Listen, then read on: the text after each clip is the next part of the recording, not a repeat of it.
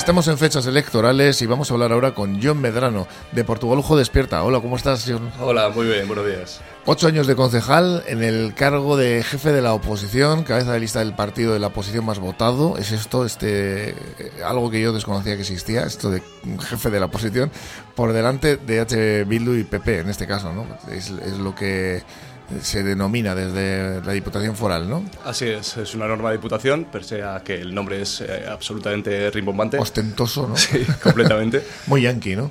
Sí, es, de hecho es algo que ha venido completamente de la, de la, idea, de la idea política americana que es el tema de jefe de la oposición y la norma foral eh, cogió este nombre para, para, dar un poco más de peso a nivel local al primer eh, edil de, que sea del partido más votado de la oposición. En abril vais a dar una rueda de prensa en la cual vais a explicar los motivos por los que nos presentáis después de dos legislaturas con Podemos. Y bueno, que nos presentáis, ¿no? Básicamente. Así es, eh, Portugal Ojo Despierta acaba su andadura. Ha sido ocho años que ha tenido unos momentos muy edificantes. Hemos conseguido ser primer grupo de oposición en dos legislaturas consecutivas y hemos tenido en la segunda un acuerdo de colaboración con, con el Carrequín Podemos, que está pues, diferentes partidos políticos dentro de ese seno, pero que no ha sido posible en esta última legislatura y eso lo explicaremos eh, efectivamente en una rueda de prensa en abril. pues eh, no me quiero adelantar, ¿no? pero bueno, parece ser que os han querido imponer eh, las personas que iban a estar aquí y no habéis llegado a un acuerdo, porque esto, bueno, vosotros ya, cuando ya llevabais cuatro años funcionando de modo independiente, pues al final le tuvisteis ahí un acuerdo con ellos para, para funcionar ya de una forma oficial como un mismo partido, ¿no? Sí, así es. De hecho, desde el principio, el círculo eh, local, que es la Asamblea Local de, Podemos, hemos siempre eh, colaborado y andado conjuntamente con, con Portugal Despierta. El problema ha venido cuando eh, ese asamblearismo, que era la base de Portugal Despierta, es decir, que las decisiones la tome una asamblea local, todas las decisiones políticas que, que después llevamos al ayuntamiento, cuando eh, eso ha terminado, eso ha sido eliminado de su ideología, anteriormente la tenía, pero ha sido eliminado actualmente por, por Podemos, por, la, por lo menos por la dirección autonómica de, ese partido. Entonces eh, hemos visto que nuestra andadura eh, no podía seguir funcionando porque era una de las bases, así como teníamos otros tres patas, por así decirlo, de esa silla, mm, como podían ser el tema de transparencia, el tema de un límite de legislaturas. Yo ya, de hecho, acababa mi andadura sí o sí, porque habíamos acordado un límite de dos legislaturas para los concejales, para los cargos electos, o como podía ser también el límite económico. Esas cosas que en un primer momento con el Carrequín Podemos eran algo que era obvio para, para todas las formaciones, eh, ha dejado de ser obvio para, para ellos y entonces entendemos que, que sin ese asamblearismo y sin esos límites que hacían que no se profesionalizara la política, eh, no tiene sentido seguir esa andadura conjuntamente y no tiene sentido entonces la andadura por sí de Portugal Despierta.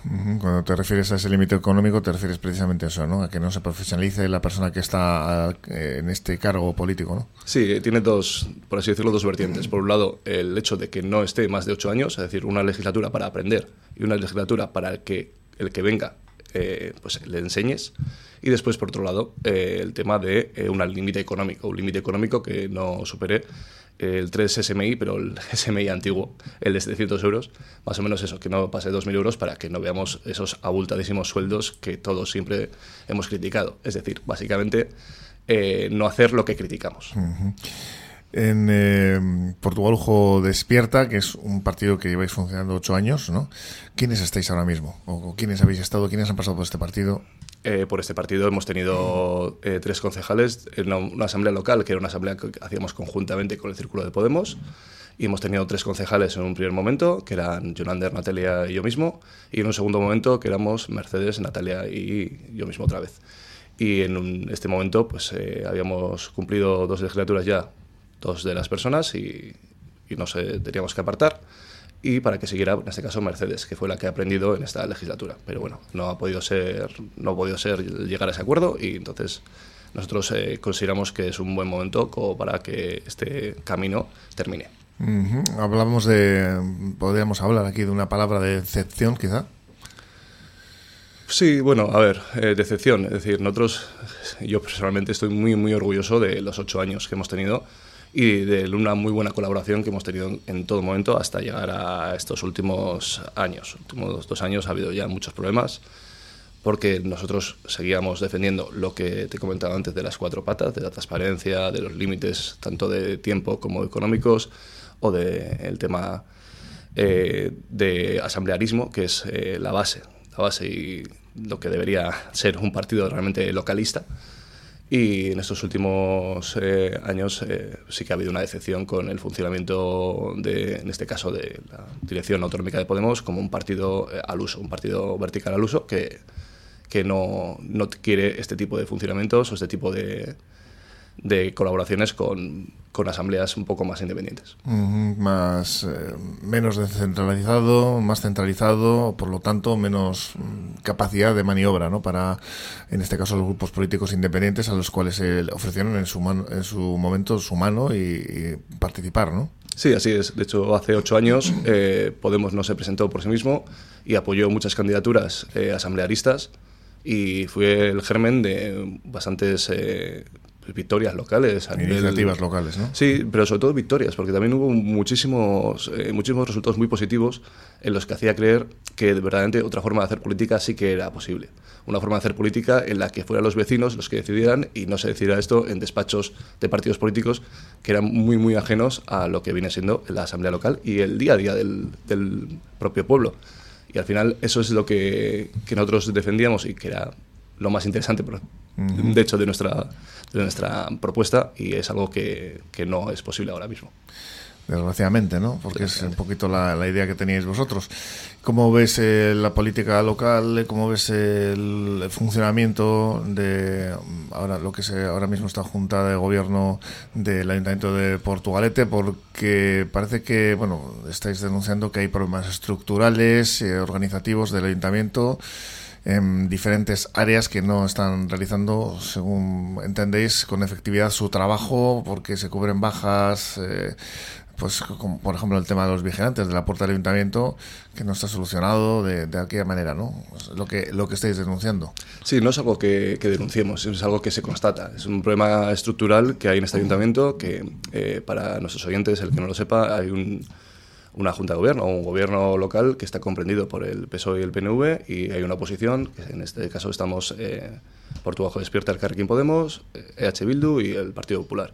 Y es algo en que coincidimos todos y de hecho los equipos de gobierno son conscientes también de ello, que es que el problema de no cubrir muchos puestos laborales y el problema de tener eh, pues, eh, esos puestos sin cubrir y ese funcionamiento de las áreas muy limitado, pese a los esfuerzos de, muchos trabajadores municipales que hacen una, labor encomiable, lleva a eh, problemas eh, de gestión del día a día que son graves. Este ayuntamiento tiene dos vertientes, una vertiente de cara al público, en los actos públicos, que manejan perfectamente, que con el 700 aniversario lo hemos visto día tras día, que en todos los actos eh, pues estaba permanentemente los dirigentes políticos y, y los llevaban sin ningún problema y otro que es la gestión municipal del día a día, que es el trabajo real que tienen que hacer de gestión eh, los eh, concejales y, el alcalde del, del, municipio y que tenemos muchos problemas. Tenemos problemas presupuestarios, tenemos problemas en diferentes áreas que además está constatado dentro de las comisiones municipales, donde los jefes de las áreas se pone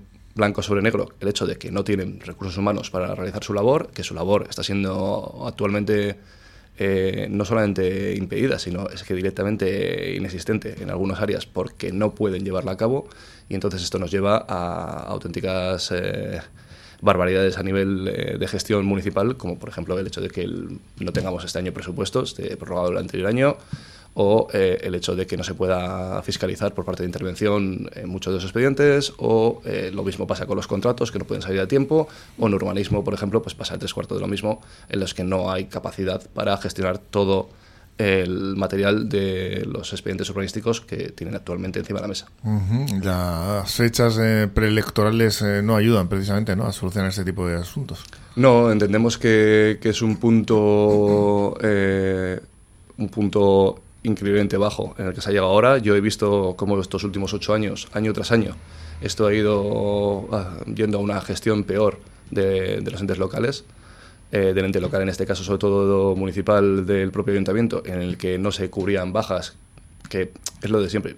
Las bajas pueden ser sobrevenidas, pero cuando sabes que hay una baja de larga duración, tienes la capacidad como para intentar meter una persona interina por lo menos por el tiempo que sea esa baja. Hay múltiples eh, posibilidades que te da el ordenamiento jurídico para que no esté una persona ahí eh, trabajando prácticamente sola en donde tienen que estar cinco.